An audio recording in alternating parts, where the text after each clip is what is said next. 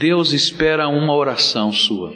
Eu não sei quantos anos você tem de vida, não sei como é que é a sua vida, mas Deus espera uma oração que brote do seu coração, nos seus lábios. E Deus está esperando muitos anos esta oração brotar. E quem sabe hoje vai ser o dia em que o Espírito Santo de Deus há de constranger você, para que você ore da maneira que Deus espera, da maneira que Deus está aguardando há tanto tempo. Abriu a sua Bíblia em Neemias capítulo 9. Esses capítulos 7, 8, 9, 10 para mim são a parte mais profunda do livro de Neemias. No capítulo 7, o povo sentiu-se impelido a começar a construção do templo depois que haviam terminado os muros, mas como que Deus tivesse dito: Olha, vocês não estão preparados para isso. E aí começa o capítulo 8, onde o povo começa a ler a palavra de Deus. E quando começa a ler aquela palavra, um quebrantamento começa a surgir no meio da nação. E o capítulo 9 vai nos dizer do resultado desta leitura da palavra de Deus. O que, que aconteceu? Quando o povo de Deus ali estava reunido, lendo a palavra de Deus, e a palavra foi então sendo cravada no coração como estacas, alicerces espirituais, e eles então promoveram algo novo no coração dessas pessoas. Nós vamos ler primeiro os três versículos do capítulo 9. Ora, no dia 24 desse mês se ajuntaram os filhos de Israel em jejum, vestidos de sacos e com terra sobre as suas cabeças. E os da linhagem de Israel se apartaram de todos os estrangeiros e puseram-se em pé e confessaram os seus pecados e as iniquidades de seus pais. E levantando-se no seu lugar, leram no livro da lei do Senhor seu Deus, uma quarta parte do dia, e outra quarta parte fizeram confissão e adoraram ao Senhor seu Deus. Agora, vamos pular para o versículo 6. E nós vamos ver qual foi a oração que esse povo fez. Nós já vimos que a palavra de Deus começou a quebrantar aqueles corações. E mediante aquele quebrantamento, mediante esta atitude de coração diferente, eles fizeram uma oração, que começa no versículo 6. Tu, só tu, és Senhor.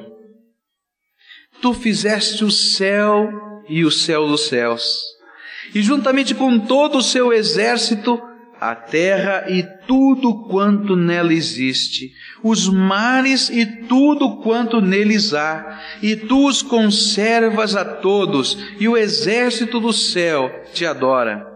Tu és o Senhor, o Deus que elegeste a Abraão e o tiraste de Ur dos caldeus e lhe puseste por nome Abraão, e achaste o seu coração fiel perante ti e fizeste com ele o pacto de que darias à sua descendência a terra dos cananeus, dos heteus, dos amorreus, dos perizeus, dos jebuseus, dos girgazeus, e tu cumpriste as tuas palavras, pois és justo.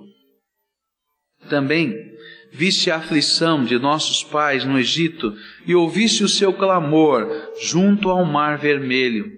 E operaste sinais e prodígios contra Faraó, e contra todos os seus servos, e contra todo o povo da sua terra, pois sabias com que soberba eles os haviam tratado, e assim adquiriste renome, como hoje se vê. Fendeste o mar diante deles, de modo que passaram pelo meio do mar em seco, e lançaste os seus perseguidores nas profundezas, como uma pedra nas águas impetuosas. E além disso, tu os guiaste de dia por uma coluna de nuvem e de noite por uma coluna de fogo para alumiares no caminho por onde haviam de ir. E desceste sobre o monte Sinai, do céu falaste com eles, e lhes deste juízos retos e leis verdadeiras, bons estatutos e mandamentos. O teu santo sábado lhes fizeste conhecer e lhes ordenaste mandamentos e estatutos e uma lei por intermédio de teu servo Moisés. Do céu lhes deste pão quando tiveram fome, e da rocha fizeste brotar água quando tiveram sede, e lhes ordenaste que entrassem para possuir a terra que com juramento lhes havias prometido dar. Eles, porém, os nossos pais, se houveram soberbamente e endureceram a cerviz e não deram ouvidos aos teus mandamentos, e recusando ouvir-te e não se lembrando das tuas maravilhas que fizeste no meio deles, antes endureceram a cerviz e na sua rebeldia levantaram um chefe a fim de, se, de voltarem para a sua servidão. Tu, porém, és um Deus pronto para perdoar clemente e misericordioso, tardio em irar-te e grande em beneficência, e não os abandonaste. Ainda mesmo quando eles fizeram para si um bezerro de fundição e disseram: Este é o teu Deus que o tirou do Egito, e cometeram grandes blasfêmias. Todavia, tu, pela multidão das tuas misericórdias, não os abandonaste no deserto a coluna de nuvem não se apartou deles de dia para os guiar pelo caminho, nem a coluna de fogo de noite para lhes alumiar o caminho por onde haviam de ir. Também lhes deste o teu bom espírito para os ensinar, e o teu maná não retiraste da sua boca, e a água lhes deste quando tiveram sede. Sim, por quarenta anos os sustentastes no deserto, não lhes faltou coisa alguma, e a sua roupa não envelheceu, e os seus pés não se incharam. Além disso, lhes deste reinos e povos que lhes repartiste em porções, e assim eles possuíram a terra de Sion, a saber, a terra do rei de Esbom e a terra de Og e rei de Bazã. Outros sim multiplicaste os seus filhos como as estrelas do céu e os introduziste na terra de que tinhas dito a seus pais que nela entrariam para possuírem. Os filhos, pois, entraram e possuíram a terra, e abateste perante eles os moradores da terra, os cananeus, e lhes entregastes nas mãos, como também os seus reis, e os povos da terra, para fazerem deles conforme a sua vontade. E tomaram cidades fortificadas, e uma terra fértil, e possuíram casas cheias de toda sorte de coisas boas, cisternas cavadas, vinhas e olivais, e árvores frutíferas em abundância, e comeram, pois, e fartaram-se, e engordaram, e viveram em delícias pela tua grande bondade. Não obstante, foram desobedientes e se rebelaram contra ti, e lançaram a tua lei para trás das costas, e mataram os teus profetas, que protestavam contra eles para que voltassem a ti, e assim cometeram grandes provocações pelo que os entregaste nas mãos dos seus adversários, que os afligiram. Mas no tempo da sua angústia, quando eles clamaram a ti, tu os ouviste do céu, e segundo a multidão das tuas misericórdias, lhes deste libertadores que libertaram das mãos de seus adversários. Mas tendo alcançado repouso, tornavam a fazer o mal diante de ti.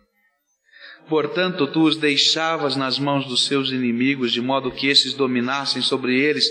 Todavia, quando eles voltavam a clamar a ti, tu os ouvias do céu segundo a tua misericórdia e os livraste muitas vezes.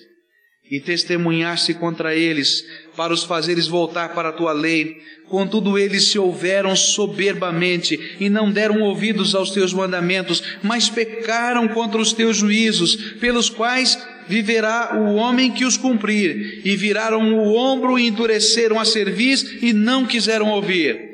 E não obstante, por muitos anos, aturaste e testemunhaste contra eles, pelo teu espírito por intermédio dos teus profetas. Todavia eles não quiseram dar ouvidos, pelo que os entregaste nas mãos dos povos de outras terras. Contudo, pela tua grande misericórdia, não os destruíste de todo, e nem os abandonaste, porque és um Deus clemente e misericordioso. Agora, pois, ó nosso Deus, Deus grande, poderoso e temível, que guarda o pacto e a beneficência, não tenhas em pouca conta toda a aflição que nos alcançou a nós, a nossos reis, a nossos príncipes, a nossos sacerdotes, a nossos profetas, a nossos pais e a todo o teu povo, desde os dias dos reis da Síria até o dia de hoje. Tu, porém, és justo e em tudo quanto tem vindo sobre nós, pois tu fielmente procedeste, mas nós perversamente.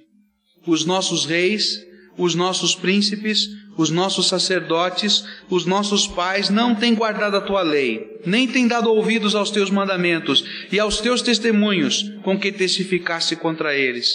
Porque eles no seu reino, na muita abundância de bens que lhes deste, na terra espaçosa e fértil que puseste diante deles, não te serviram, nem se converteram de suas más obras. Eis que hoje somos escravos, quanto à terra que deste aos nossos pais, para comerem o seu fruto e o seu bem. E eis que somos escravos nela. E ela multiplica os seus produtos para os reis que puseste sobre nós por causa dos nossos pecados. E também eles dominam sobre os nossos corpos e sobre o nosso gado, como bem lhes apraz, e estamos em grande angústia. Contudo, por causa de tudo isso, firmamos um pacto e o escrevemos, e selam-no os nossos príncipes, os nossos levitas e os nossos sacerdotes. Eu sei que esse é um texto longo, não é? Normalmente nós não lemos tanto de uma vez só, mas não dava para interromper essa história, porque só a leitura desse texto já é um sermão. A história de um povo que reconhece os seus pecados, os líderes espirituais daquela nação fizeram uma oração representando todo o povo, que é esta oração que nós lemos. Um culto que durou mais seis horas. Um culto em que o povo apresentou-se diante de Deus em adoração, em louvor, em pranto na presença do Senhor.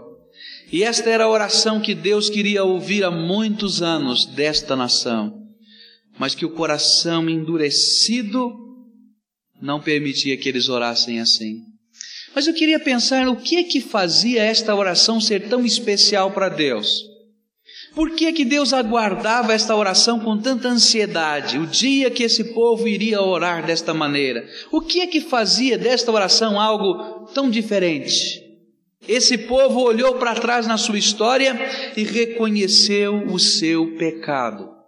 Quando a gente vai lendo a palavra de Deus, a gente vai perceber várias vezes, por exemplo, no versículo 16: Eles, porém, os nossos pais se houveram soberbamente endureceram a sua cerviz, endureceram o pescoço, para não se curvar diante de Deus, e não deram ouvidos aos teus mandamentos. Diz o verso 17 que eles estavam rebeldes e, mesmo na hora da maior libertação, eles colocaram um chefe e inventaram um Deus e queriam voltar para a escravidão. E de repente o povo, quando leu a história, lendo a palavra de Deus, chorou, porque sabe que eles sentiram? Nós somos esse povo rebelde. Nós somos esse povo duro. Nós somos esse povo desobediente. Nós somos esse povo que, apesar das bênçãos de Deus, que apesar da proteção do Senhor, apesar das suas misericórdias, apesar dos seus milagres, apesar de todas estas coisas maravilhosas que esse texto nos fala, continuamos endurecendo o nosso coração e desejando voltar para a nossa servidão, desejando voltar para o nosso pecado. De repente o povo começou a perceber que alguma coisa estava errada dentro do coração que Deus falava, que Deus se manifestava, que o poder de Deus era perceptível até na forma de milagres, mas o coração continuava amando aquelas outras coisas que não pertenciam a Deus. Que o coração continuava ligado à escravidão. Que eles haviam sido libertos do Egito e haviam sido levados para a terra prometida, mas o coração ainda não havia sido liberto, porque eles não haviam se quebrantado diante do Senhor. E continuavam amando os seus pecados, e continuavam sonhando com os seus pecados, e continuavam amarrados aos seus pecados. E de repente, quando esta palavra foi lida e o povo começou a se identificar com ela, dizendo: Não, não foram só os nossos pais, não foram só as gerações antigas que fizeram assim, nós somos a geração pecadora. Nós somos a geração rebelde. Nós somos a geração que está em rebeldia, em revolução contra Deus. Algo começou a mudar dentro do coração. Às vezes nós não percebemos isso na nossa vida. Nós estamos às vezes num ambiente tão gostoso, nós temos uma família maravilhosa, nós estamos tendo preceitos ou conceitos religiosos bonitos dentro de nós, mas não percebemos que o nosso coração ainda não foi liberto. E de repente todas essas coisas estão à nossa roda, estão no nosso meio ambiente, mas o nosso coração não mudou ainda. E nós continuamos a sonhar com as coisas que estão lá fora. E nós continuamos a desejar aquelas coisas que estão lá fora. E os nossos valores e os nossos costumes começam a ser uma miscigenação desses nossos desejos. E continuamos a ser muito, ser muito parecidos com esse povo. Muito parecidos. Porque não há ainda, não houve ainda libertação na nossa vida.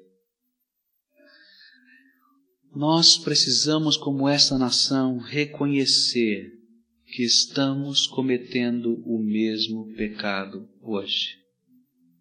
Nós, às vezes, nos esquecemos do sofrimento que a escravidão do pecado produz na nossa vida. Nós nos esquecemos que o pecado gera sofrimento, angústia, e apenas às vezes estamos sonhando com as cebolas do Egito. Foi isso que aconteceu com o povo. Sabe por que o povo quis voltar? Sabe qual foi uma das razões? Porque eles comiam maná. O maná era um milagre de Deus, gente. Todo dia, pela manhã. Deus derramava do céu. Eu não sei como é que era isso. Não posso entender até hoje. Deus derramava do céu um alimento que não tinha coisa parecida, que nunca vi igual e nunca ninguém jamais vai ver. E o povo recolhia essa chuva de alimento que caía do céu. Um alimento, uma ração de Deus. Eu não sei como é que era isso. E essa ração de Deus era uma coisa interessante. Tinha porção para cada dia. Não adiantava querer guardar para mais de um dia. Era só para aquele dia. E todo dia Deus fazia isso. E todo dia Deus mandava as cordonizes, aquelas aves que o povo podia caçar e fazer o seu alimento. E quando eles estavam no meio do deserto, Deus mandava água. A vara de Moisés batia sobre a rocha e a água brotava dali. E eles estavam vendo os milagres de Deus todos os dias. E a nuvem de Deus estava sobre eles para que o sol do deserto não fosse muito pesado sobre eles. E a coluna de fogo, um milagre, todas as noites, como uma grande fogueira que não usava lenha estava no meio do acampamento para aquecê-los à noite, porque no deserto é frio à noite. Mas apesar de tudo isso, sabe por que, que eles choravam? O povo se reunia e chorava. Aqui não tem cebola. Parece brincadeira, não parece? Mas era isso que a Bíblia diz que eles faziam. Ah, que saudade dos temperos. Ah, que saudade das comidas das essências, daquelas coisas gostosas que nós comíamos lá no Egito. E o povo se esquecia que eles eram escravos. E o povo se esquecia que eles eram açoitados, que eles tinham cotas de trabalho para cumprir, e o povo se esquecia do seu sofrimento e ficava cobiçando o tudo lá de fora que não preenche o coração. Será que isso só acontece ou só aconteceu lá fora no tempo, no passado? Quanta gente tem se esquecido da bênção da sua libertação? E quanta gente tem se esquecido da maravilha que é ter Cristo Jesus governando os seus corações? E não querem viver a verdadeira libertação achando que o tudo lá de fora pode preencher, mas não preenche, é vazio. Achando que as coisas que você construiu são importantes, elas têm uma importância, mas elas passam no tempo, elas se desvanecem. Nós precisamos clamar o nome de Jesus, dizer: Jesus, liberta-nos. Jesus transforma-nos. Jesus muda o meu coração, muda os meus sonhos, muda os meus alvos, muda os meus desejos, porque só o Senhor pode fazer isso. Porque comparado com aquilo que Deus quer fazer conosco, esses nossos sonhos são como aquele clamor do povo pelas cebolas. Mas o pecado desse povo, que o povo foi percebendo, não foi só isso, não.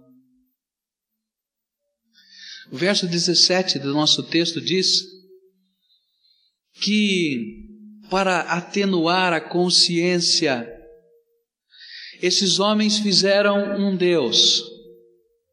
Construíram um bezerro de ouro que era a representação de um Deus conveniente.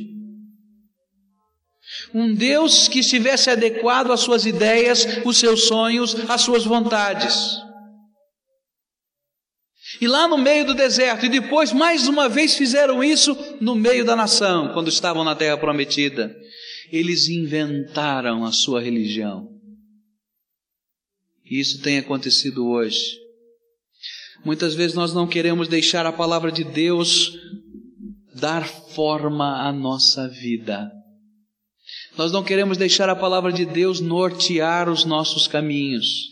E nós começamos a construir uma religiosidade em cima daquilo que eu acho, daquilo que eu acredito, daquilo que eu penso e não naquilo que Deus quer. E essa é uma religião muito conveniente.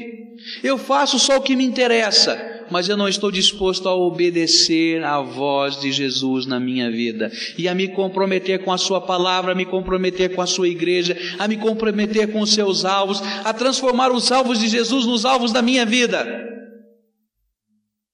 E então, para que a minha consciência não me acuse, eu crio um aspecto de religiosidade. Não é assim. Não dá para viver assim.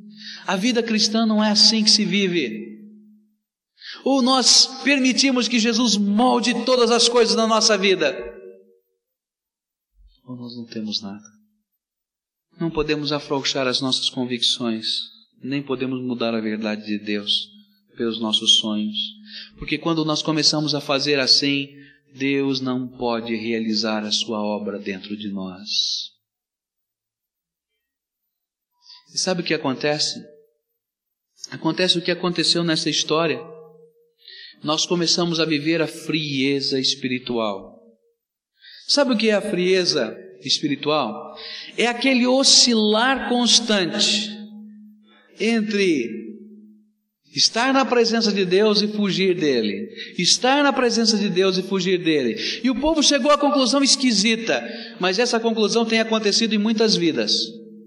Sabe qual foi a conclusão do povo? É que no período de paz, no período de bênção, no período de abundância, o povo se esquecia de Deus. E na hora que vinha o sofrimento, a angústia, a luta, a confusão, porque o nosso tudo é nada. Eles começavam a buscar a Deus, mas ainda não haviam se libertado. Continuavam oscilando o tempo todo nos tempos em que Deus derramava das suas bênçãos em todos os sentidos sobre a terra. Nós vamos ver a partir do versículo 18 até o verso 28. Ele vai dizer assim, verso 28: Mas tendo alcançado repouso, tornavam a fazer o mal diante de ti. É assim na tua vida? É? Tomara que não seja. Tomara que não seja porque isso é sinal de frieza. É sinal de um povo de coração duro, que não aprende a curvar o seu pescoço diante de Deus ou dobrar-se diante do Senhor. Então, na hora das lutas, buscamos a misericórdia de Deus, mas não desejamos viver a Sua vontade nos dias da alegria. E assim nós vamos de crise em crise, tentando viver a nossa vida como algo mecânico Mas quanta gente está vivendo assim hoje? Onde estão os crentes libertos? Onde é que estão os servos de Deus comprometidos com a Sua palavra? E às vezes nós vamos encontrá-los de crise em crise, oscilando na sua vida espiritual. Onde estão os líderes? Às vezes nós vamos encontrá-los de crise em crise, oscilando na sua vida espiritual. Onde estão os trabalhadores para o Senhor? Às vezes nós vamos encontrá-los de crise em crise, oscilando na sua vida espiritual, trabalhando ora sim, ora não. Onde estão aqueles que Deus pode usar? Deus quer ouvir uma oração. Uma oração que redunde numa tomada de posição na vida. Verso 19 vai nos ensinar que aquele povo foi constrangido e quebrantado. Sabe por quê? Porque eles olharam para dentro do seu coração e viram a dureza, mas olharam para Deus e viram a misericórdia. Verso 19 diz assim: Todavia tu, pela tua multidão das tuas misericórdias, não os abandonaste no deserto. A coluna de nuvem não se apartou para os guiar pelo caminho, nem a coluna de fogo de noite para lhes alumiar o caminho por onde haviam de ir. Sabe o que, é que ele está falando? Durante 40 anos aquele povo peregrinou pelo deserto, porque não creu no poder de Deus e não quis ser liberto. E Deus precisou levantar uma nova geração.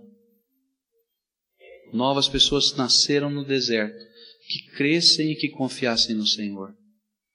Mas apesar disso, apesar da dureza daquele coração, Deus durante 40 anos foi exercendo a misericórdia e não deixou de cair um dia o maná. E não deixou um dia de brotar a água da rocha. E não deixou um dia das cordonizes aparecerem. E não deixou a nuvem de cobrir o povo todos os dias. E não deixou a coluna de fogo todos os dias. Isso se chama misericórdia. E como as nossas vidas têm sido cercadas da misericórdia de Deus. Às vezes a gente olha para dentro do nosso coração e vê pecado, e vê distância, e vê frieza, e vê o coração endurecido dentro da nossa própria vida. Mas a gente olha ao nosso redor e diz assim: por que Deus ainda não arrasou a minha vida? Por que, que Deus ainda não destruiu todas essas coisas? Por que, que Deus ainda não botou fogo? E a gente vai vendo ao contrário disso o amor de Jesus nos constrangendo, a misericórdia de Deus, e a misericórdia de Deus, e a misericórdia de Deus. Às vezes no seio da nossa família nós louvamos a Deus, olha Senhor, obrigado pela tua misericórdia, porque quando olhamos para dentro do nosso coração vemos o nosso pecado. Louvado seja o teu nome pela tua misericórdia, porque o Senhor nunca nos abandona. Nós somos infiéis, porém Deus é fiel. E ele continua batendo na porta do nosso coração, dizendo: Eu tenho libertação. Eu tenho libertação. E na época dos juízes, o povo oscilando, vinha o opressor, Deus levantava um juiz, um libertador. E assim foi. Verso 27 fala sobre isso. Mas sabe o que Deus esperou durante todos esses séculos? Aquilo que aconteceu no versículo 38 depois que esse povo fez essa oração, dizendo: Deus, nossa mente começou a se abrir e nós começamos a entender algumas coisas. Verso 38 diz assim: Contudo, por causa de tudo isso, nós firmamos um pacto e o escrevemos, e selam-no, ou seja, assinam esse pacto, os nossos príncipes, os nossos levitas, os nossos sacerdotes e depois, quando a gente vai para o capítulo 10, a gente vai descobrir que todo o povo assinou esse pacto. A oração que Deus espera há muito tempo que brote dos seus lábios é aquela que faça uma avaliação da sua vida, dos seus pecados. E de repente você, constrangido pelo Espírito de Deus, possa enxergar o que está errado dentro de você. essa distância de Deus, esse oscilar na presença de Deus, esse vazio da alma, esse descompromisso, essa servidão, essa escravidão, que talvez não esteja do lado de fora, mas esteja dentro do coração. O Peter falou de uma escravidão que estava do lado de fora. que todo mundo podia ver, mas quantos vivem uma escravidão aqui dentro da alma? Que só Jesus está vendo. Que a oração que Deus espera é aquela que a gente olha para dentro da gente, vê a nossa situação, o nosso estado. E enxerga também a misericórdia de Deus. Graças a Deus porque nunca me faltou o pão de cada dia. Graças a Deus porque nenhuma tragédia aconteceu na nossa casa. Louvado seja Deus por isso. Graças a Deus, porque ao contrário, as minhas mãos foram abençoadas, o meu trabalho foi abençoado, tantas coisas foram abençoadas, mas eu quero dizer para você: esse é o maná da misericórdia de Deus, que não parou de cair todo dia. Mas a oração que Deus quer ouvir, ela termina, ela se conclui quando você diz: Jesus, eu quero firmar um compromisso contigo. Um compromisso para valer. E nesse compromisso, nesse contrato, eu quero dizer que o Senhor tem toda a autoridade sobre a minha vida. E que eu quero renunciar todas as outras coisas para dizer que o Senhor é o meu tudo de hoje em diante porque o meu tudo não valia nada. Mas agora que eu não tenho nada, que já descobri isso, descubro que o Senhor pode ser o meu tudo. E quando a gente firma esse pacto com Jesus, muda. Porque há libertação em Jesus Cristo. Ou oh, como há libertação. Como há poder em Jesus. Como há transformação em Jesus. E nós louvamos a Deus porque isso não é um sonho. Isso é verdade. Esta é a oração que Jesus quer ouvir dos seus lábios. Que você clame o nome de Jesus para valer. E diga: Jesus, eu quero firmar um pacto de fé eu quero recebê-lo como meu Senhor, como meu Salvador, como dono da minha vida, como aquele que vai agora de hoje em diante ter toda a autoridade, porque eu vou parar de ser autoridade, mas o Senhor vai ser a autoridade sobre a minha vida. Esta é a oração. Jesus me liberta dos meus sonhos, me liberta do meu tudo, porque eu quero o teu tudo na minha vida. Você já fez essa oração? Já fez mesmo? Se não fez, faça. Faça. Porque sem Jesus não há nada. Não há nada mesmo. E às vezes a gente carrega tanta coisa dentro da gente que tenta nos impedir de fazer essa oração. Às vezes é o nosso orgulho. Como esse povo foi duro de coração e duro de serviço. Duro de serviço é não querer abaixar o pescoço. Isso significa baixar a cabeça, a altivez de uma pessoa. E às vezes a gente não tem coragem de dizer para Jesus: Olha, esse sou eu, essa confusão que começa aqui dentro do coração. Mas eu quero, Senhor, firmar um compromisso contigo de fé. Eu quero me entregar totalmente. Eu quero estar na tua presença do jeito que eu estou para que o Senhor me transforme. Mas quando a gente faz isso de todo o coração, o milagre de Deus acontece. Quando esse povo orou assim, uma nova nação nasceu. Não por causa dos muros que foram construídos, nem por causa do templo que seria construído depois, mas porque agora o coração daquele povo tinha dono. O Todo-Poderoso Deus era o dono daquele coração.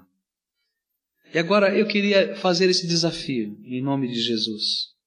Que você fizesse esse compromisso com o Senhor.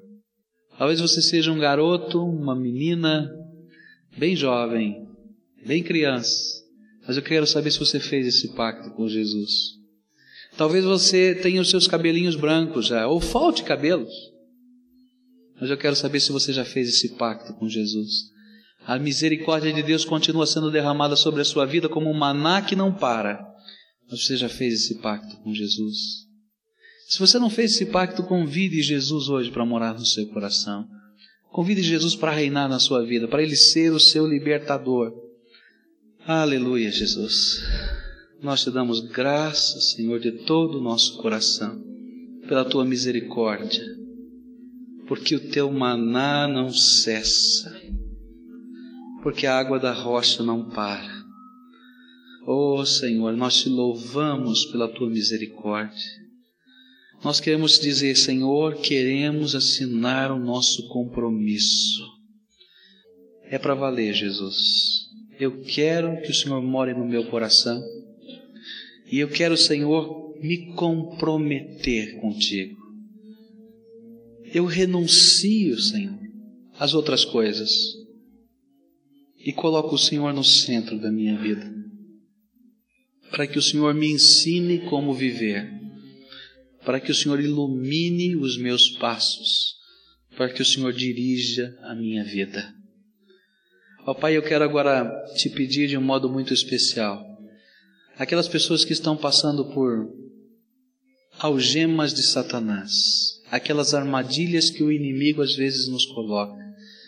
Nós queremos repreender agora em nome de Jesus toda a algema de Satanás e queremos declarar libertação em nome de Jesus. E queremos te pedir que nesta hora o teu Espírito Santo esteja selando esses corações e que essas pessoas tenham uma convicção, a certeza, por causa do testemunho do teu Espírito, de que são salvos e que têm a vida eterna e que pertencem ao teu reino, Senhor Jesus. E que nesta hora o amor de Jesus esteja transbordando esses corações. Senhor, onde existe ainda marca, amargura, tristeza, que a paz de Jesus esteja transformando, lavando, e que agora, Senhor, a tua graça se manifeste nessas vidas. Senhor, eu quero interceder por aqueles que o Senhor tocou o coração para acompanharem em oração essas vidas, para acompanharem, Senhor, no companheirismo, no estudo da tua palavra, que essas pessoas, Senhor, sejam movidas pelo teu Espírito, dirigidas pelo teu Espírito e abençoadas pelo Senhor nesse ministério. Ó oh, Pai, abençoa a cada família, a cada pessoa aqui com o teu poder. Nós te pedimos no nome de Jesus. Amém, Senhor. Amém.